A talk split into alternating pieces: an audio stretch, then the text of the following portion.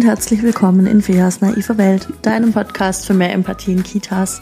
Mein Name ist Fea Finger, ich bin stellvertretende Kita-Leitung, Empathie- und Resilienztrainerin und Kindheitspädagogin.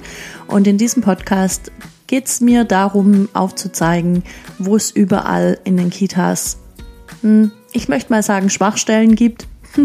Also im Grunde, wo wo wir einfach ein bisschen mehr Empathie brauchen für uns oder für die Kolleginnen oder die Kinder oder die Eltern und wo uns da Reflexion helfen kann, wo uns ein bisschen Fachwissen helfen kann und wo vielleicht einfach mal hilft zu sagen, okay, aber jetzt ist hier auch wirklich eine Grenze erreicht und ich möchte so das nicht mehr weitermachen.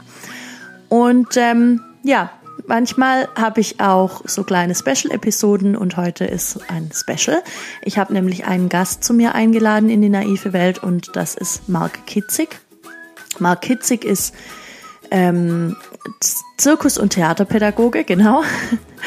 er, er studiert derzeit noch, steht jetzt kurz davor, seinen Bachelor zu machen und alles weitere erzählt er in der Folge. Ich habe keine Ahnung von Zirkus. Ich habe auch wenig Ahnung von Theater und noch, noch am allerwenigsten Ahnung habe ich davon, wie das Ganze mit Pädagogik zu verknüpfen ist. Und ähm, ja, deshalb habe ich Marc einfach wirklich ganz viel erzählen lassen und habe dabei gemerkt, wie sehr er in diesen Themen drin ist, wie sehr er einfach über das Ganze äh, Bescheid weiß. Mm, er hat total viele spannende Projekte gemacht und am Anfang der Folge erzählt er auch, äh, weil ich ihn gefragt habe, einiges zu diesen Projekten. Wenn dich eher das Praktische interessiert, wo es dann auch, auch, tatsächlich darum geht, wie können wir das Ganze denn jetzt in die Kita bringen? Was, was, was fördern wir überhaupt mit Zirkus- und Theaterpädagogik und wie funktioniert das dann? Darfst du gerne einfach vorspringen in der Folge ungefähr zu Minute 23. Ab da geht es dann auf jeden Fall richtig los mit ähm, praktischen Anregungen ähm, für die Kita, wo Marc dann erzählt, wie er das alles so macht. Genau. Ja, und am Ende komme ich dann nochmal und erzähle da noch meinen Teil, wo ihr Marc erreichen könnt und so weiter. Bis nachher. Viel Spaß.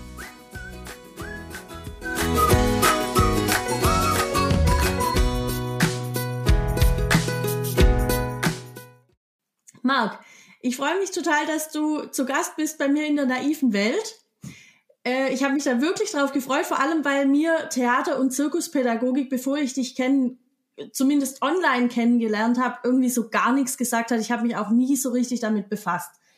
Und ähm, bevor ich jetzt anfange, dich lang und breit vorzustellen, möchtest du vielleicht was zu deiner Person sagen? Ja, gerne. Äh, erstmal vielen Dank auch für die Einladung. Ich freue mich sehr, in deiner naiven Welt mich umschauen zu dürfen und äh, ja, hier mich äh, hier sein zu dürfen. Das passt ja auch so ein bisschen mit Theater und naive Welt beziehungsweise andere Welten zu begehen. Und genau, also mein Name ist Mark Hitzig. Ich bin Zirkus- und Theaterpädagoge hier im Saarland, komme aus dem Saarland, ursprünglich aus der Zirkuspädagogik und habe jetzt auch die Theaterpädagogik sozusagen mit eingenommen. Das ist auch so mein Hauptthema. Das heißt, ich bin zwar Gründer von Zirkus- und Theaterpädagogik, aber ähm, habe mich sozusagen im Moment vor allem auch spezialisiert auf die sozial-emotionale Kompetenzförderung mit theaterpädagogischen Methoden. Das heißt, ich arbeite mit Kindern und Jugendlichen und fördere sie mit Theater. Und das Theater und Zirkus sind immer spielpädagogisch und da knüpfe ich im Prinzip an. Das heißt, wir arbeiten wirklich spielpädagogisch mit Kindern und Jugendlichen. Mhm. Und jetzt für mich, weil ich mich ja wirklich überhaupt nicht auskenne, obwohl ich es nicht fassen kann, weil ich selbst auf der Waldorfschule war und ja zumindest so ein bisschen Theatererfahrung dann habe, ja. Ähm, wo ist der Unterschied, beziehungsweise gibt es einen Unterschied zwischen Zirkus und Theaterpädagogik? Oder ist es irgendwie das Gleiche, nur mit einem anderen Begriff? Nein, es gibt schon einen Unterschied. Ähm, da kann man zwei, das kann man in zwei Kategorien im Prinzip einsortieren. Das eine ist natürlich, dass wir im Zirkus ähm, beziehungsweise ich fange anders an, im Theater agieren wir mit anderen Menschen. Also man sagt auch im Theater, äh, A spielt B, während C zusieht. Das heißt, ich spiele ein A, ich bin A und ich spiele B eine Rolle. also irgendeine Rolle, das ist B. Und dabei schaut mir eine Person C zu. Das heißt, wir sind hier vor allem in der Interaktion mit anderen Menschen drin. Und das haben wir in der Zirkuspädagogik nicht, beziehungsweise weniger. Hier ist vor allem der Augenmerk, dass ich mit dem Material agiere, beziehungsweise mit Körpern agiere. Und deswegen ist Zirkus auch so schwierig einzusortieren, weil Zirkus kann im Prinzip alles sein. Hauptsache, ich agiere mit dem Körper. Das heißt, übertragen auf das Beispiel, das ich vorhin mit dem ABC hatte, könnte man sagen, Zirkus ist, ähm, wenn A mit B interagiert und C brauchen wir nicht. Das heißt, ich kann Zirkus durchaus auch sehr gut alleine machen. Ich kann mich einfach hinstellen und kann zum Beispiel mit Bällen jonglieren. Ich kann mich aber zum Beispiel auch hinstellen und sagen, ich jongliere mit äh, Spielzeugautos zum Beispiel. Oder ich äh, weiß, was ist ich? Ich hole einen Stuhl und in irgendeiner Art und Weise äh, setze ich mich mit dem Stuhl auf eine künstlerische Art und Weise mit, dem, mit ihm auseinander. Und dann könnte man sagen, okay, wir sind hier in der äh, Zirkuspädagogik oder beziehungsweise im Zirkus. Und genau, ich brauche dabei, wie gesagt, keinen Zuschauer. Aber ich muss es auch nicht wirklich definieren. Körper kann also alles sein. Das kann ein Gegenstand sein. Körper kann aber auch zum Beispiel ein menschlicher Körper sein. Das haben wir in der Akrobatik, in der Partnerakrobatik, dass ich dann mit dem anderen Menschen interagiere. Das sind so die Unterschiede auf, sage ich mal, künstlerische Ebene. Auf der anderen Ebene haben wir dadurch oder ergeben sich dadurch einfach auch bestimmte Fördermöglichkeiten, die ich damit in einer besonderen Art und Weise unterstützen kann, beziehungsweise wo ich auch einen Fokus legen kann. Der Fokus im Theater ist, wie ich schon gesagt habe, Interaktionen. Das heißt, ich kann sehr gut mit Interaktionen agieren. Und deswegen sage ich auch, die soziale und emotionale Kompetenzförderung ist gut mit den mit Theater möglich, weil ich hier mit jemand anderen agiere. Ich kann mich wirklich in eine Rolle hineinversetzen und kann mich in dieser Rolle einmal ausprobieren. Und damit kann ich natürlich die Sozialkompetenzen durchaus gut fördern. Während ich in Zirkus ist der Kern, dass ich dadurch, dass ich mit Körpern agiere, ich besonders körperbetont bin. Das heißt, äh, hier ist vor allem der Schwerpunkt, dass ich mit dem Körper arbeite. Und hier haben wir die Psychomotorik vor allem drin, aber auch natürlich die Motorik an sich. Das heißt, ich fördere vor allem motorische Fähigkeiten in einer, ja, ich sag schon sehr hoch, auf einem sehr hohen Level. Das heißt natürlich nicht, dass ich nicht auch mit Zirkus auch die Interaktionen fördern kann oder auch mit Theater den Körper vor allem auch fördern kann. Aber für mich ist es einfach so, dass im Theater der Schwerpunkt in der Interaktion ist und im Zirkus der Schwerpunkt auf den Körper liegt. Okay, das heißt, im Grunde deckst du ja schon ganz viel ab von dem, was jetzt zum Beispiel Kindergarten, Kita auch will. Also eben gerade an sozial-emotionaler Förderung, aber auch an äh, an Körperwahrnehmung, an Partizipation. Also da kommt ja schon ganz viel zusammen, was, was wir ja gerne immer wollen und eigentlich ja mit, ich sage jetzt mal, mit einem Tool, das eben sehr breit gefächert ist. Ganz genau. Da kommen noch viele weitere Aspekte mit hinzu. Gerade im Kindergarten mhm. bekomme ich immer wieder auch die Rückmeldung oder haben wir es ganz oft einfach auch zu tun, dass äh, eine Betreuerin oder ein Betreuer viele Kinder oder auf viele Kinder achten muss. Und dann sind Fachkräfte oft vor der Herausforderung, dass sie dann zum Beispiel diese Kinder entsprechend mit diesen äh, Kindern agieren müssen und dann sich durchaus auch überfordert fühlen.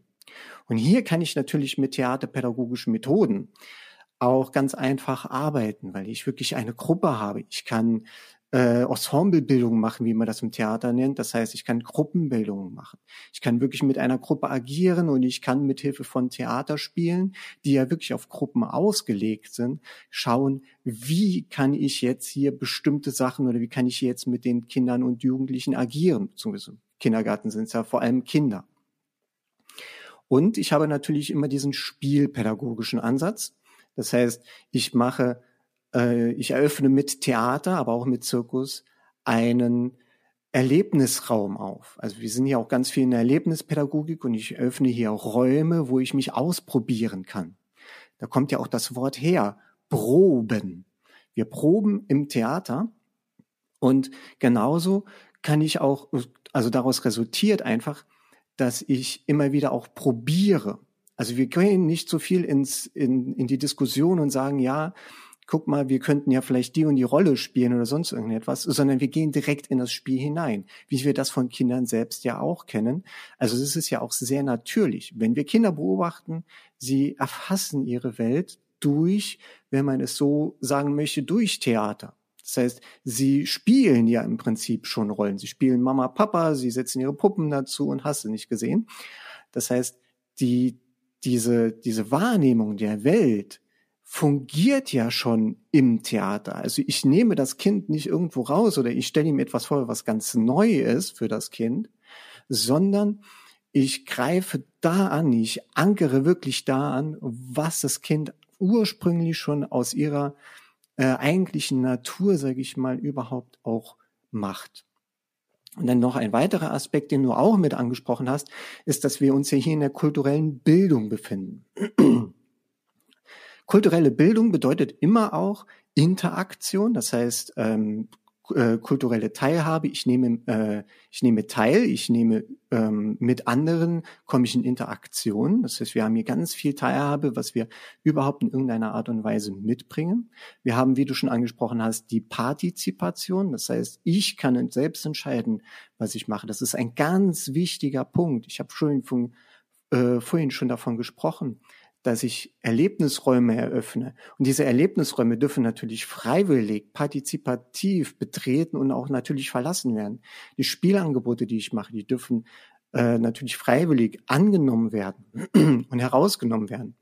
In der Zirkuspädagogik sprechen wir hier von der Autotelie, das heißt wirklich dem, dem äh, selbstbestimmten, diesem äh, selbst äh, äh, den, den, den intrinsische Motivation könnte man das auch übersetzen. Also wirklich im Sinne von Auto, das eigene und Teli im Sinne ähm, des Teleskops, also Telos, äh, fokussieren, also dieses automatische Fokussieren, was das Kind selbst intrinsisch hat. Und da greife ich natürlich mit ein, dass ich wirklich zeige, schau mal, das ist möglich, das können wir mit Theater machen und so weiter. Und Kulturpädagogik hat immer auch etwas mit politischer Bildung zu tun und die kann hier nie früh genug ansetzen. Da äh, kommen all diese Aspekte auch noch einmal mit rein, dass ich mir selbst eine Rolle aussuchen kann, dass ich diese Spielangebote mit reinbringen kann, dass ich eigene Ideen mit reinbringen kann. Das alles sind wichtige Aspekte, die in diese vor allem Theaterpädagogik, aber auch natürlich auch in die Zirkuspädagogik mit einbringen. Wow. Also es ist echt richtig breit gefächert. Also ich, ich sitze hier gerade und höre dir zu und denke, es ist so krass. Ich gebe dir irgendwie einen Satz und du kannst da so viel drüber, drüber ähm, reden, so viel drüber berichten. Du bist da so, so drin. Ähm, und jetzt möchte ich dich gerne fragen, wie bist du dazu gekommen? Also warum interessiert dich gerade das Thema so sehr? Ja, ähm, ich selbst hatte mit 14 angefangen mit Zirkus sozusagen. Das heißt, ein Freund von mir, der hatte einfach mal sein Diabolo mitgebracht äh, von einer Ferienfreizeit, wo er selbst äh, äh, mal ausprobieren durfte und hatte sich dann ein Diabolo gekauft und äh, hat es dann gespielt. Und das durfte ich dann einfach auch mit ausprobieren. Es hat mir so viel Spaß gemacht, dass ich dann immer mehr und mehr gemacht habe. Und irgendwann kam ich dann äh, habe ich dann auch mal eine lange Zeit pausiert und hatte dann bei mir gedacht, okay, ich möchte das gerne noch einmal machen. Und dann bin ich in die Zirkusschule Kokolores eingetreten, die hier im Saarland äh, in Saarbrücken ist. Und seitdem bin ich eigentlich auch in diesem Verein dort auch zirkuspädagogisch tätig, wo jede Menge andere Pädagoginnen und Pädagogen auch sind. Und so bin ich da dran dann gekommen. Und ich hatte immer wieder, und stand auch immer wieder vor Herausforderungen. Das heißt auch, ich hatte dort gestanden, dachte bei mir, okay, wie kriege ich das jetzt hin, dass ich ähm, hier gro äh, große Gruppen anleiten kann? Wie kriege ich es hin, dass ich hier äh, mich richtig verhalte? Was mache ich, wenn, wenn ein Kind nicht das macht, was ich möchte. Und so, so viele Sachen, so viele Fragen haben sich mir einfach eröffnet. Und gleichzeitig hat mir das so viel Spaß gemacht, dass ich dann gesagt hatte, okay, ich möchte soziale Arbeit studieren. Ich möchte das wirklich professionell machen gesagt, getan. Ich habe dann mein Studium der sozialen Arbeit, habe ich dann fast abgeschlossen. Ich bin jetzt im Bachelor dran und äh, habe während des Studiums einfach gemerkt, dass es da unwahrscheinlich viele Kombinationen gibt. Also dass es da äh, was, wie viel man einfach auch in dieser Sozialpädagogik an und für sich mit Theaterpädagogik auch verknüpfen kann und wie es dort verschiedene Fördermöglichkeiten gibt.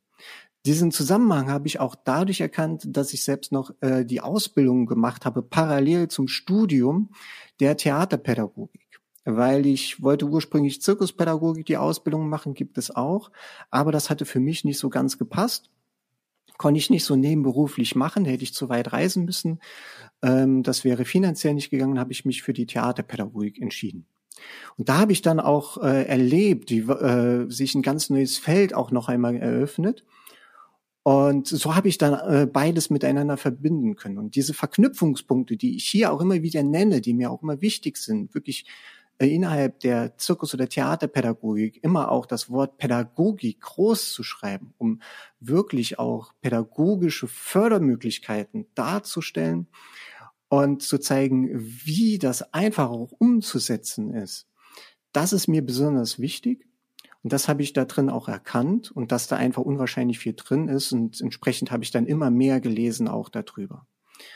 Und so ist dann das Wissen mehr und mehr dann auch größer geworden. Mit hinzu kommt natürlich, dass ich auch währenddessen immer wieder ähm, gerade auch zirkuspädagogische äh, Arbeit gemacht habe mit verschiedenen Vereinen, äh, Sozialorganisationen, teilweise ehrenamtlich, teilweise dann auch schon honoriert und so weiter und so fort, wo ich dann äh, mich ja auch in der Praxis ausprobieren könnte. Das heißt, das Wissen, auf das äh, ich zurückweisen kann, ist immer auch theoretisch wie auch aus der Praxis.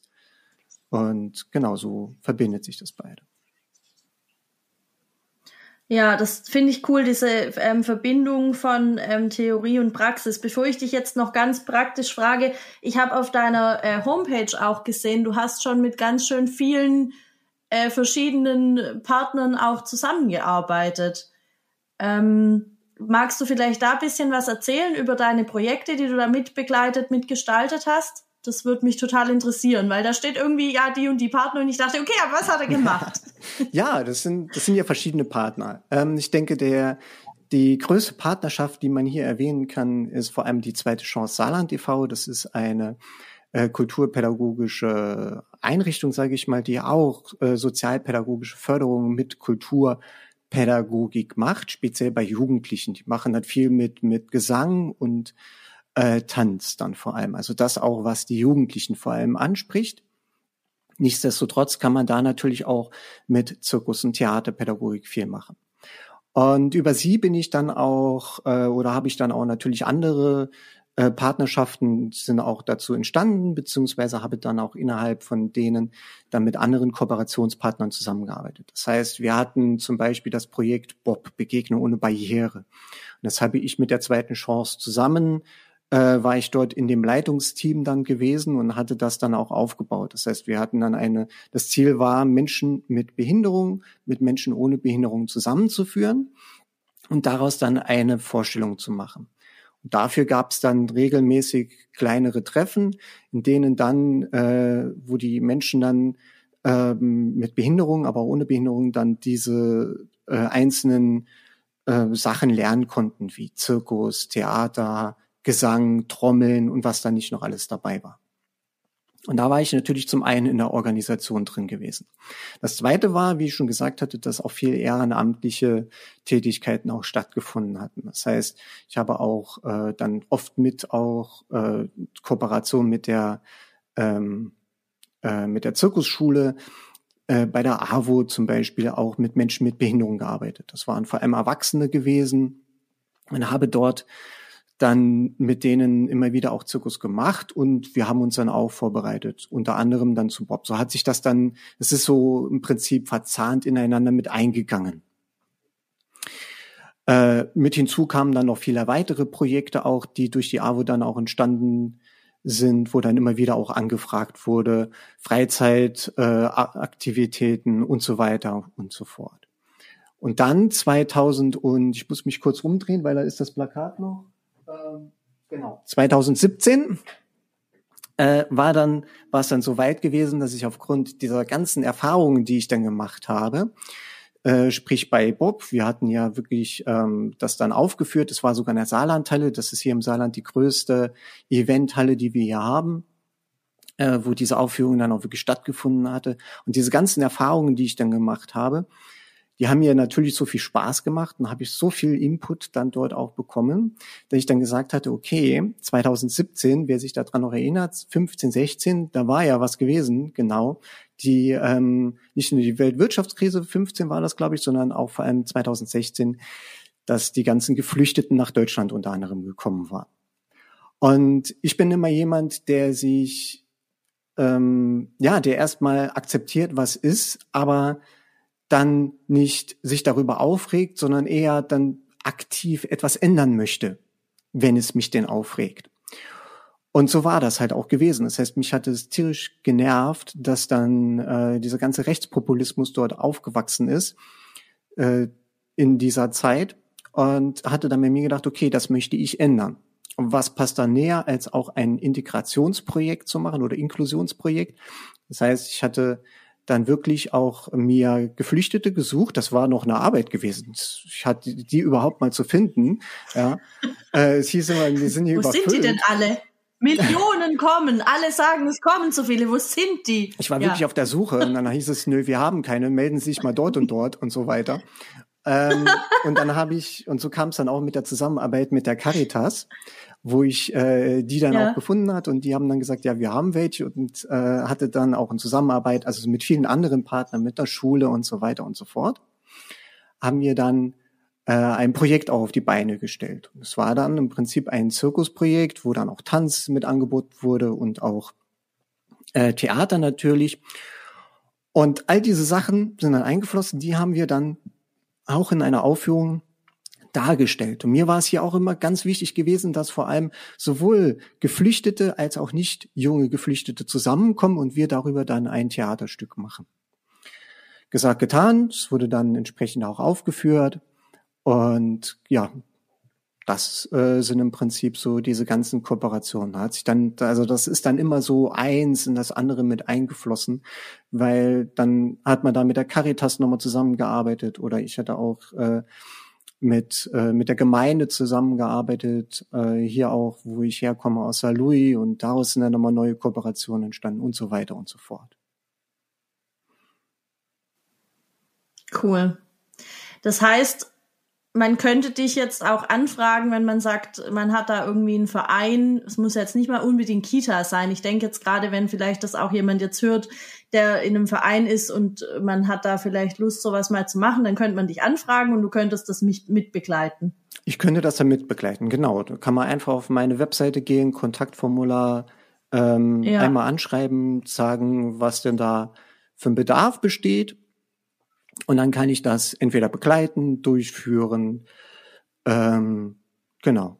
Das sind so die beiden Optionen. Ich kann es begleiten, ich kann auch beratend, sind wir auch tätig, generell auch von der Zuckerschule, aber auch ich persönlich kann da auch beraten und kann dann auch sagen, okay, worauf muss man da achten? Und gerade bei Aufführungen ist es unwahrscheinlich viel zu beachten äh, egal welche Größe, schon alleine die Feuerrichtlinien, die dann teilweise da sind, nur die ganzen Sicherheitsrichtlinien, auf die man echt achten muss. Das ist schon manchmal richtig tricky und da muss man echt aufpassen, ähm, was ja, man da macht. Und ab und zu gibt's noch so eine Pandemie, ne? Das ist ja alles auch nicht so einfach. Genau, aber auch da haben wir aktuell, äh, leite ich in der Zirkusschule selbst einen Online-Kurs. Das heißt, wir haben hier wirklich äh, auch relativ, oder was ist relativ, wir haben da wirklich schnell auch reagiert und ähm, geben jetzt den Kindern die Möglichkeit oder haben den Kindern dann das Zirkusmaterial nach Hause geschickt. Wir haben Videos aufgenommen, wir haben einen kompletten Videokurs aufgebaut, wo die Kinder jederzeit sich dann äh, anhand eines Videokurses anschauen können, wie man jongliert, verschiedene Tricks,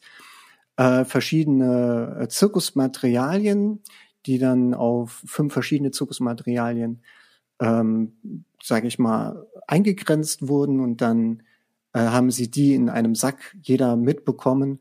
Und parallel dazu, zu diesen Online-Kursen finden dann immer wieder auch Live-Webinare äh, statt über Zoom, wo wir dann live direkt mit denen eine äh, wir machen keine Live-Vorstellungen, sondern wir haben dann für uns gesagt, okay, wir möchten Videos aufnehmen. Das heißt, die Kinder werden sich dann noch gegenseitig filmen und äh, werden das dann auf die Bühne bringen. Wir haben einfach den Vorteil, dass wir viele Geschwisterkinder haben oder auch Kinder, die sich äh, sowieso sehr gut kennen, wo, wo im Moment es so ist, dass, dass die eine immer zur anderen fährt und äh, dort dann am Wochenende sind immer die Live-Kurse, äh, dann am Wochenende äh, dort dann bei der einen verbringt und dann mal bei der anderen, so dass es mit dem Aufnehmen relativ leicht geht. Ansonsten kann man das Handy auch irgendwo anstellen und dann da vorjonglieren. Dann wird das später zum großen Film zusammengeschnitten und dann schauen wir uns den live an. Das ist dann sozusagen unsere Aufführung. Das klingt gut. Das klingt nach einem richtig coolen Projekt irgendwie auch. Ich möchte jetzt weil ich, weil, weil es ja in meinem Podcast viel um Kita geht, obwohl ich das total spannend finde. Ich könnte dich da jetzt noch so viele Sachen dazu fragen, weil ich denke, krass, das ist so eine voll andere Welt als irgendwie das, was, was ich so kenne. Ähm, möchte ich es doch jetzt auf die Kita noch ein bisschen bringen. Ja. Ähm, wenn du, wenn du in eine Kita kommst, beziehungsweise wenn jemand sagt, ich würde gerne ein bisschen mehr so theaterpädagogisch, zirkuspädagogisch arbeiten. Ich habe jetzt erstmal zwei Fragen. Erstmal, ab welchem Alter würde man das denn können überhaupt? Ab welchem Alter kriegen die das hin? Und dann, ähm, welche Voraussetzungen brauche ich denn als Fachkraft, um das wirklich so machen zu können, dass es irgendwie, wie sagt man denn, dass es, dass es äh, einen Mehrwert tatsächlich darstellt, wo du sagen würdest, ja, das hat dann auch wirklich was mit Theaterpädagogik zu tun? Mhm. Ähm, das eine ist, äh, ab wie vielen Jahren ist ein bisschen schwierig, beziehungsweise, ja, ich würde einfach mal so grob sagen, ab vier Jahren. Natürlich, mhm. äh, jede Fachkraft muss dann auch nochmal so ein bisschen abschätzen, wie weit ist das Kind, wie weit ist das denn überhaupt möglich. Also da sollte man halt schon auch wirklich gucken, okay, vier Jahre, vielleicht auch fünf, das sollte man halt abschätzen. Genau, die zweite Frage war jetzt nochmal gewesen, ähm, was, was muss die Fachkraft an sich für Kompetenzen mitbringen, sozusagen. Damit es theaterpädagogisch, also zunächst einmal Zirkus ähm, kann ich empfehlen. Ich habe auf meiner Webseite gibt es äh, einen Blogbeitrag. Da steht ganz genau drin, was Zirkus, nicht was Zirkus ist, sondern wie man so zum Beispiel Akrobatik machen kann. Mhm. Das ist eine 1 zu 1 Anleitung, die kann man sich kostenfrei herunterladen. Und da ist wirklich eine, eine Anleitung, wie ich Zirkus machen kann. aktuell mit der Pandemie ist es ein bisschen schwierig. Ähm, also in diesem Akro also in diesem Blogbeitrag geht es vor allem um Akrobatik, das Partnerakrobatik. Und da zeige ich auch äh, anhand von Jugendlichen, es gibt aber auch eine Version mit Kindern, da lässt man einfach die eine oder andere Übung weg. Ja. Und das ist zum Beispiel etwas, wenn man das wirklich eins zu eins nachmacht, dann kann man da nicht wirklich viel falsch machen. Das zweite ist, es gibt auch einen Blogbeitrag von mir, wo auch extra für Kitas drin steht, was man für Zirkusmaterial in der Kita verwenden kann und wie man, ähm, wie man Zirkus in der Kita machen kann. So, das ist die Zirkuspädagogik. Dann gibt's natürlich noch die Theaterpädagogik. Zunächst einmal, wir haben es ja schon im Prinzip grob gesagt, ich sollte offen an dieses Projekt rangehen, ich sollte, äh, das geht auch natürlich für die Zirkuspädagogik generell, also so dieses generelle, offen rangehen, Spielangebote machen, kein Zwang. Dann immer auch gucken, dass wir einen entsprechenden Raum aufbauen. Äh, mit Raum meine ich, dass wir einen geschützten Rahmen herstellen. Geschützter Rahmen heißt, wir sind innerhalb äh, eines Raumes, wo nicht jeder einfach reingehen kann und rausgehen kann, wo nicht jeder reinschauen kann, sondern wir sind wirklich für uns geschützt innerhalb eines Raumes. Das ist vor allem dahingehend wichtig, weil wir uns ja im Theater, aber auch im Zirkus öffnen wollen. Ja, ich habe vorhin gesagt, Theater lebt vor allem davon, dass wir proben, also probieren, dass wir etwas ausprobieren, dass wir wirklich sagen, okay, ja, ich interessiere mich dafür, ich möchte gerne etwas ausprobieren und dann soll ich nicht grob, äh, dann soll ich nicht groß diskutieren, sondern dann äh, möchte ich auch wirklich hingehen und sagen, ja, ich interessiere mich, ähm, ich probiere das mal aus. und wir unterhalten uns nicht darüber, sondern ich mache es wirklich. Das ist das eine. Ähm, das heißt, wir haben einen, einen Raum, den wir erschaffen müssen. Der Raum bedeutet aber auch, ich muss äh, innerhalb der Gruppe es schaffen, dass alles erlaubt ist. Also ich soll wirklich über alles mich unterhalten dürfen und äh, soll auch alles im Prinzip äh, sagen dürfen im Sinne von einer, einer wirklichen echten Kritik und nicht einfach äh, jemanden herunterzumachen. Ja, das, da sollte man natürlich sagen, okay, stopp. Denn immer wenn ich jemanden beleidige oder auch körperlich angehe, ist das natürlich ein Eingriff in die Privatsphäre oder ein Eingriff äh, in den Schutzraum des anderen. Das müssen wir klar verbieten. Da müssen wir wirklich intervenieren, sage ich mal. Ansonsten immer nur Angebote schaffen.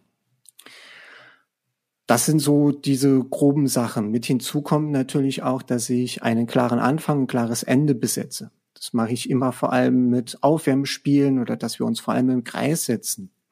Und dass ich auch mal sage, okay, wo geht's denn hin? Was machen wir überhaupt? Das kann ein großes Ziel sein, dass ich sage, boah, wir wollen zum Beispiel gemeinsam eine Aufführung darstellen. Das ist das große Ziel. Es kann aber auch das Ziel sein, was möchten wir heute machen? Heute ist das große Ziel, dass wir äh, mal uns mit den Bällen ausprobieren. Oder heute ist das Ziel, dass wir uns mal mit unserem Körper auseinandersetzen.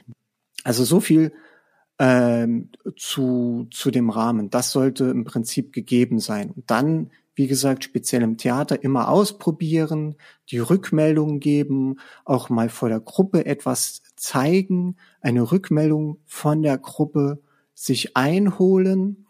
Und hier achte ich auch immer darauf, dass ich äh, anhand von bestimmten Fragen immer eingehe, äh, dass es dann halt nicht dazu kommt, dass ich sage, nee, mir hat das jetzt nicht gefallen, sondern dass ich zuerst mal sage, okay, sag doch mal, äh, beschreib doch mal, was hast du denn gesehen? Und dann sage ich zum Beispiel auch, okay, jetzt hast du das und das gesehen und jetzt äh, beschreib doch mal vielleicht, ähm, wie hat es denn auf dich gewirkt? Dann komme ich da komplett raus und ich habe gleichzeitig aber auch automatisch, und man sieht auch, wie das alles so ineinander ein, einzahnt, ich habe automatisch Sozialkompetenzen wie Kommunikation mitgebracht. Das heißt, überhaupt mal zu erklären, was ich da gesehen habe, ist ja schon eine Sozialkompetenz. Und überhaupt mal zu erklären, wie ich mich dabei gefühlt habe, was denn da auf mich gekommen ist, hat mich das berührt, was sie dort gemacht haben, hat mich das geängstigt, habe ich dort, äh, hat mich das gelangweilt. Das sind ja alles Gefühle, über die darf ich ja reden. Und da kann ich ja durchaus viel dann auch selbst lernen über mich selbst, aber auch die Gruppe, die vorne ist, kann für sich selbst entscheiden, nehme ich diese Kritik an oder nehme ich sie nicht an? Weil nur weil die das jetzt gesagt haben, heißt es ja nicht, dass ich das, ähm, dass ich da jetzt etwas dran ändern muss. Und ich lerne natürlich auch zu akzeptieren, die andere Meinung zu akzeptieren. Also ich lerne auch wirklich dann anhand dessen, okay, wenn jemand eine andere Meinung hat, dann ist das durchaus in Ordnung. Mit, den, mit wichtig ist auch immer, wenn ich eine, wenn ich wirklich eine Vorstellung mache, das ist immer das, was ja auch so äh, im Kindergarten gewünscht wird, vorausgesetzt, die Kinder wollen das auch wirklich, dann gucke ich immer, dass jedes Kind, ich sage dazu immer, jedes Kind kriegt bei mir seine fünf Minuten. Ja, also das müssen keine fünf Minuten sein, aber dass jedes Kind einmal kurz äh, yeah. in sei, äh, kurz die Aufmerksamkeit mal hat. Ja, wirklich mal im Mittelpunkt zu stehen. Und auch mal, das muss ja nicht die Hauptrolle sein. Ja, es kann ja auch eine Nebenrolle, kann ja einmal äh, ein, ein, keine Ahnung, Monolog zum Beispiel sagen oder einmal im Mittelpunkt stehen. Und so gucke ich dann auch immer, dass, dass ich das entsprechend verteilt habe und jeder auch mal in den Genuss kommt, ein ja, in Anführungsstrichen Star zu sein dann im Kindergarten. Hast du schon mal gehabt, dass ein Kind das nicht wollte, dass ein Kind nicht im Mittelpunkt stehen wollte dann? Ehrlich gesagt, nein. So konkret habe ich das noch nicht gehabt. Ich hatte schon öfters gehabt, dass Kinder nicht aufführen möchten. Und da ist dann mhm. natürlich. Schon vorher oder in der Situation dann? In der Situation selbst nicht also ich führe sie immer daran, dass sie dann auch wirklich Bock haben aufzuführen. Ja. ja.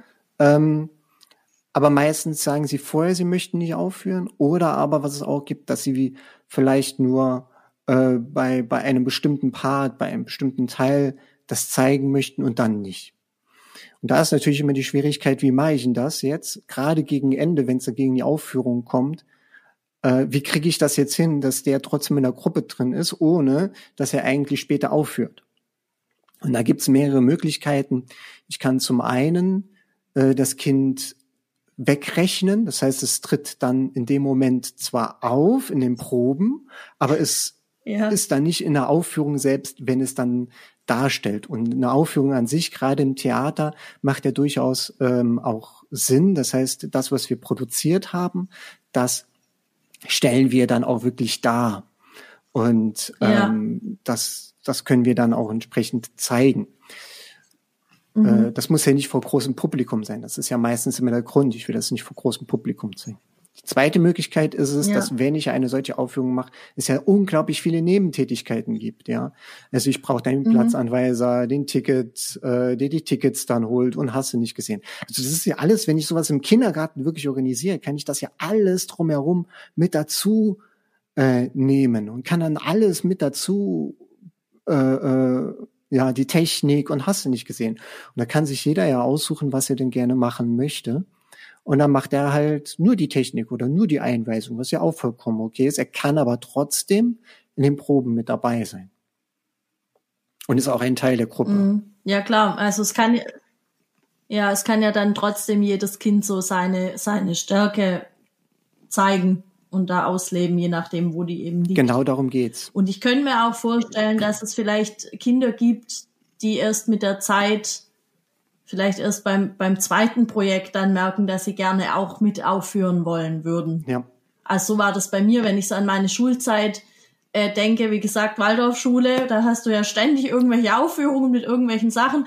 Und ich hab, hatte am Anfang da gar keinen Bock drauf. Und das, und am Ende habe ich dann ja, hatte ich da, hatte ich da schon richtig Spaß dran, auch einfach ja. so ein bisschen was, was darzustellen und so. Aber das hat sich über die Jahre entwickelt. Das ging einfach auch nicht so, so schnell. Ja. Ja. Ja, auch da hilft es immer ähm. wieder, dass ich innerhalb der Gruppe zum Beispiel so kleine Aufführungen mache. Dass ich erst einmal in diesem geschützten ja. Rahmen etwas zeige und dann merke, okay, so schlimm ist es ja gar nicht. Ja. Genau. Würdest du dann sagen, es wäre eigentlich schön in der Kita, wenn man das einfach längerfristig da einführt, also nicht jetzt irgendwie für ein, juhu, wir machen ein Theaterprojekt, weil wir da gerade irgendwo Bock drauf haben, sondern wirklich zu sagen, wir machen das längerfristig mal über ein Jahr oder so und gucken einfach, wo es uns hinführt? Auf jeden Fall. Ich finde, das ist, ähm, das ist das eigentliche Ziel, das ich auch verfolge, weshalb ich auch Fachkräfte darin schulen möchte. Mit hinzu kommt auch, dass gerade durch das äh, in Anführungsstrichen neue Kita-Gesetz, nee, gutes Kita-Gesetz heißt es ja, mhm, ähm, ja. Ich weiß nicht mehr ganz, ich weiß jetzt nicht mehr ganz genau auswendig, aber ich glaube, es ist äh, Artikel, nee, Paragraph 2, müssen sich sogar Fachkräfte darin fortbilden.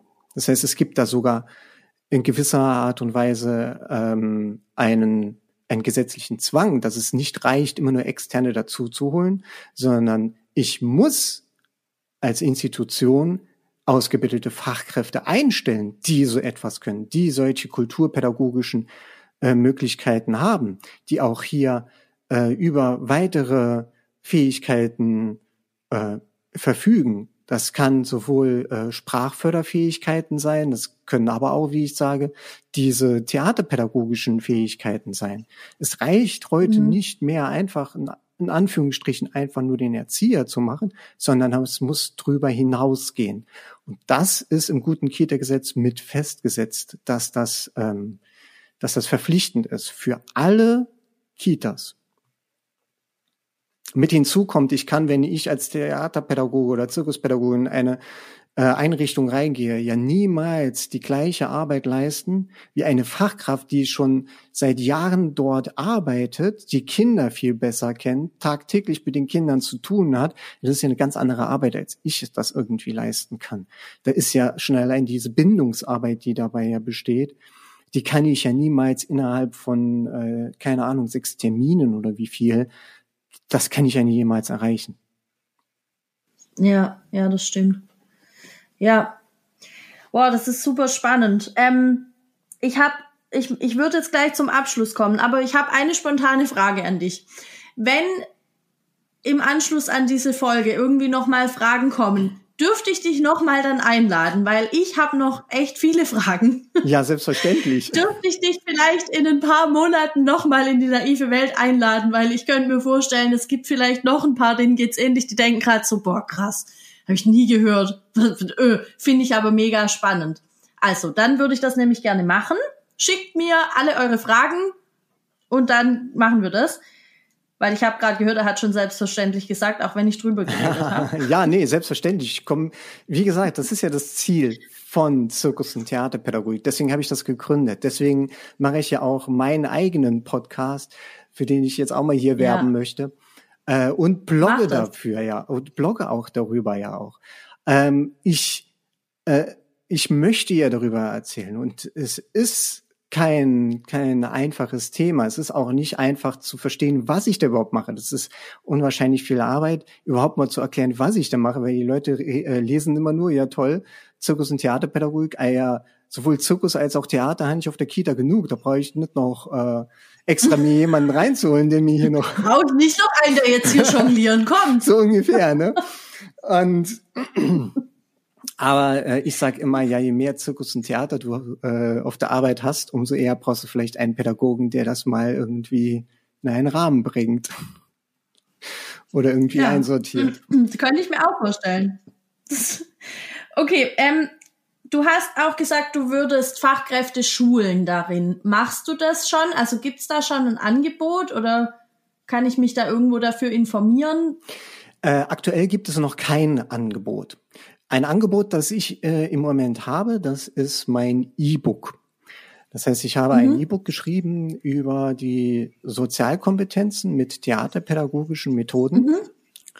Und damit hast, hat jeder die Möglichkeit, anhand dieses E-Books, das ist eine eins zu eins Anleitung, um wirklich äh, Theaterpädagogik oder Theater mal bei sich in der Kita zu machen. Und zwar wirklich theaterpädagogisch zu arbeiten.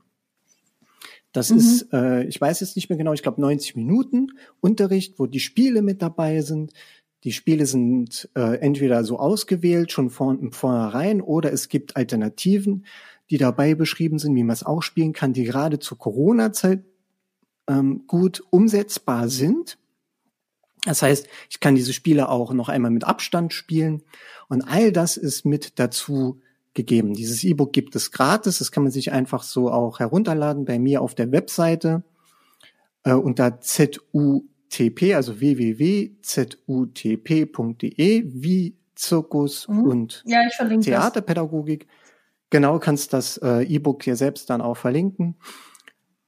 Und also das ist eine Blaupause. Man man muss da selbst kein, kein Theaterpädagoge sein oder sonst irgendetwas, sondern ich kann einfach mal ausprobieren. Es, diese, diese Anleitung ist, ist so aufgebaut, wie ich es beschrieben habe. Das heißt, wir gucken zuerst, äh, dass wir uns gemeinsam treffen, wie wir uns dann, äh, wie man das dann so langsam aufbaut und wie wir dann einen Abschluss finden. Und es ist auch zu jeder einzelnen Übung eine Erklärung mit dabei, nochmal eine pädagogische Erklärung, welche Förderung denn durch dieses Spiel überhaupt möglich ist. Und das Ganze ist auf 20 Seiten. Das heißt, äh, ich kann in 20 Seiten oder weniger als 20 Seiten kann ich ganz praktisch orientiert hier mich mal ausprobieren in diesem Thema. Das finde ich richtig cool. Ja. Ähm, und was es ja aber durchaus schon gibt, ist ein pädagogischer Stammtisch. Den pädagogischen Stammtisch gibt es noch, genau. Der ist, der richtet sich vor allem an Fachkräfte der sozialen Arbeit, Pädagogik und äh, Erziehung. Äh, wir tauschen uns da aus. Den, den habe ich im Prinzip gegründet im ähm, ja zu Corona, dass man sich einfach so austauschen kann, was klappt bei dir, was klappt bei mir. Da mhm. verirren sich immer wieder auch äh, Theaterpädagogen, das heißt, man kann sich da, man kann da auch immer wieder auch dazu fragen. Aber wir haben auch immer wieder äh, ganz konkrete Fragen von Fachkräften, gerade aus, auch aus der Kita, wo wir auch schon Möglichkeiten aufzeigen konnten, wie man denn hier arbeiten kann. Also da war zuletzt auch eine gewesen, die hat gesagt, sie hat Schwierigkeiten gerade mit ähm, Menschen mit Migrationshintergrund, die bei ihr in der Kita ist und die Eltern sind schwierig zu erreichen. Und da hatten wir dann gemeinsam geguckt, welche Möglichkeiten es denn gibt, um die Eltern entsprechend äh, mit denen in Kontakt zu kommen und so weiter und so fort. Wow. Das ist ja super wertvoll. Kannst auch gerne reinkommen. Ähm, Wir suchen immer nach Fachkräften, die. Ja, du.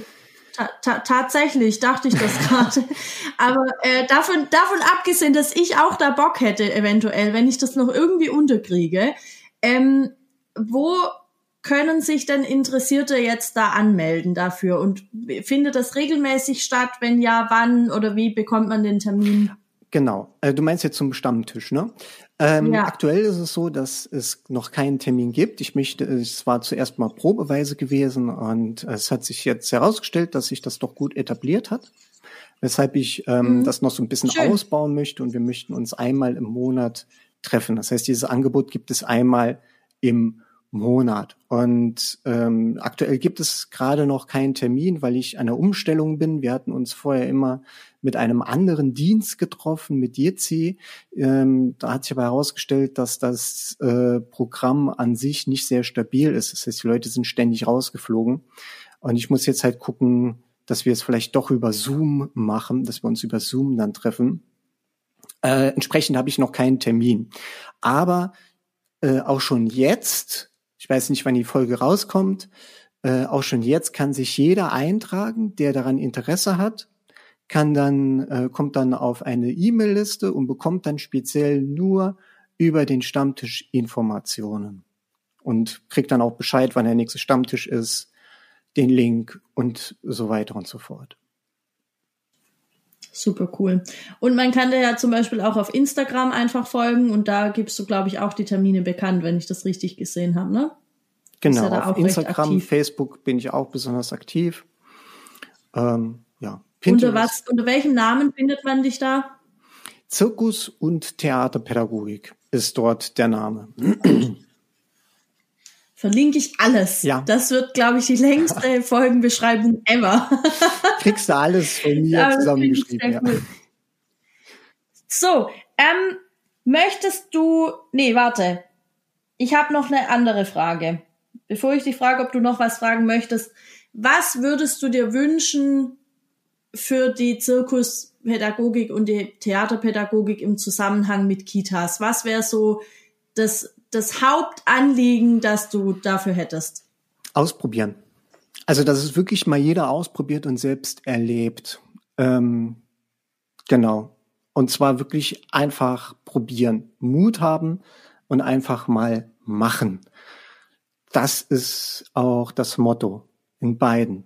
Egal ob Zirkus oder Theater. Einfach machen. Nicht drüber, nicht drüber reden, sondern es wirklich einfach mal machen. Egal ob man jetzt das E-Book hat oder nicht. Das E-Book unterstützt dich halt dabei. Aber ähm, ich brauche keine Erfahrung. Ich kann diese Erfahrung auch mit den Kindern machen. Ich habe ja gesagt, dass ich jetzt, dass wir einen äh, Online-Kurs gestartet haben mit äh, für die Kinder jetzt zu Corona.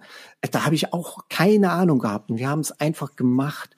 Wir haben die Kinder mhm wir haben zu denen gesagt, wir haben keine Ahnung, wie das läuft. Gibt uns Rückmeldung was wollt ihr? Natürlich ist ein Haufen Gehirnschmalz reingeflossen und es war und es ist so viel Arbeit, wie ein Kurs noch nie war. Äh, aber es entsteht dabei immer etwas Gutes. Du kannst, ähm, du kannst nicht scheitern in dem Sinne. Gerade im Theater, äh, vor allem auch Improvisationstheater, gibt es wirklich den Spruch Scheiter heiter. Also Scheiter mit Glück. habe Spaß daran zu scheitern. Ja.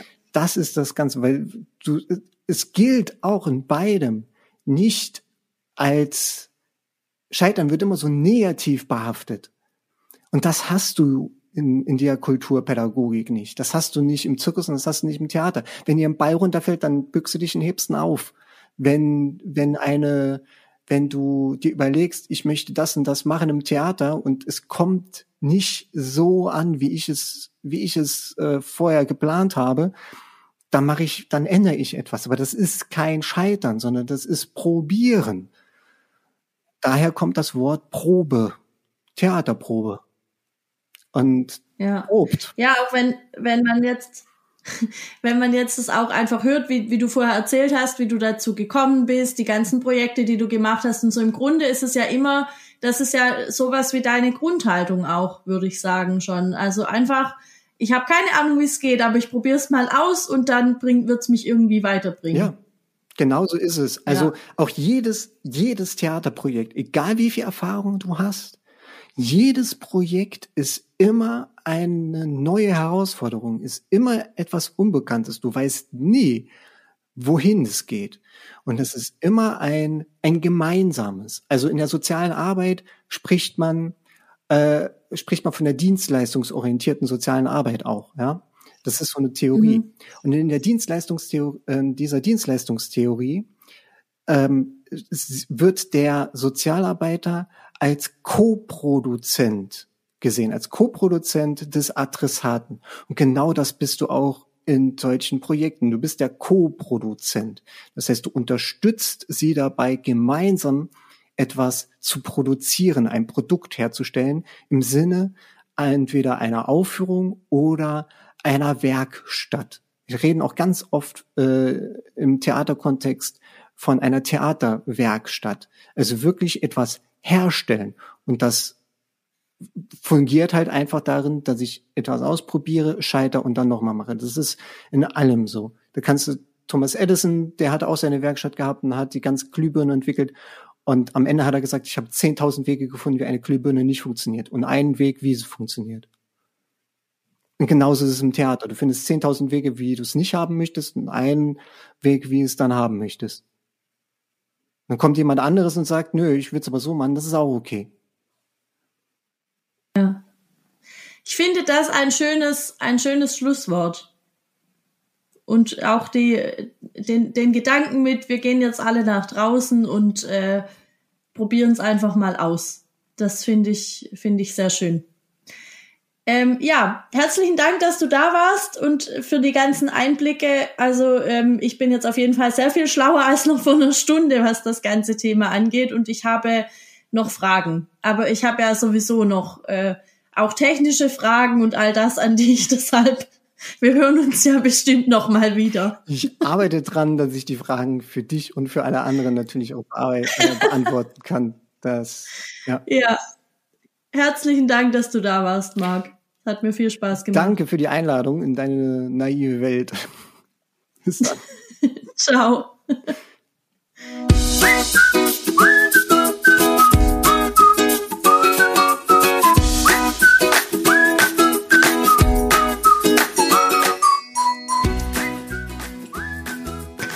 Ich hoffe, dir hat diese Folge gefallen und du konntest dir die ein oder andere Sache für dich und deinen Arbeitsalltag in der Kita mitnehmen. Wenn du noch Fragen dazu hast, schreib die gerne an mich oder an Marc, dann können wir tatsächlich nochmal so eine Folge machen oder vielleicht ein Insta-Live oder ach, keine Ahnung, es gibt so viele Möglichkeiten, was man noch machen könnte, aber schreibt ihm auch gerne direkt ähm, eure Fragen, wenn ihr Fragen dazu habt. Oder wenn euch irgendwas generell interessiert, wenn du sagst, du willst unbedingt zu dem Stammtisch oder du willst ähm, einfach so noch mal ein bisschen was hören oder lesen, dann lies gerne seinen Blog. Ich stelle die Links auf jeden Fall alle hier unten äh, in die Folgenbeschreibung mit rein. Dann findest du da gut hin. Und ansonsten wäre es natürlich klasse, wie immer, wenn du die Folge, wenn sie dir gefallen hat, wenn sie dir irgendwas gebracht hat, ähm, wenn du sie weiterempfiehlst an alle Leute, von, der, von denen du denkst, sie sollten das hören, weil das am Ende mir hilft, ein bisschen mehr Reichweite für die naive Welt zu kriegen. Und das bedeutet mehr Empathie, bessere Überlebenschancen für uns alle im Kita-Dschungel. Und darum geht's. Nächste Woche ist die Geburtstagsfolge, denn Feas naive Welt wird schon ein Jahr alt und ich finde es total krass, dass ich jetzt echt geschafft habe, ein Jahr einen Podcast zu machen. Das erzähle ich, glaube ich, alles in der Geburtstagsfolge.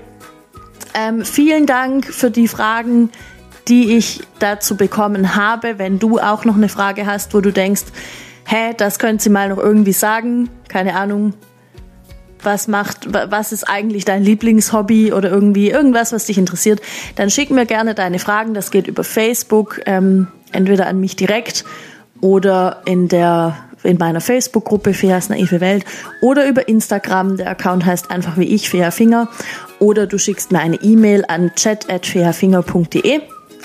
Das sind so die Möglichkeiten, über die du mich derzeit erreichen kannst. Und auch wenn du keine Frage hast, ähm, freue ich mich total von dir da zu hören, einfach zu wissen, was beschäftigt dich gerade, was sind so deine Themen. Und ähm, ich glaube, ich habe alles gesagt. Ich freue mich total auf nächste Woche. Das wird die Geburtstagswoche. Und ähm, ja, ich habe wirklich nichts mehr zu sagen. In diesem Sinne, schöne Woche. Bis nächste Woche. Ciao.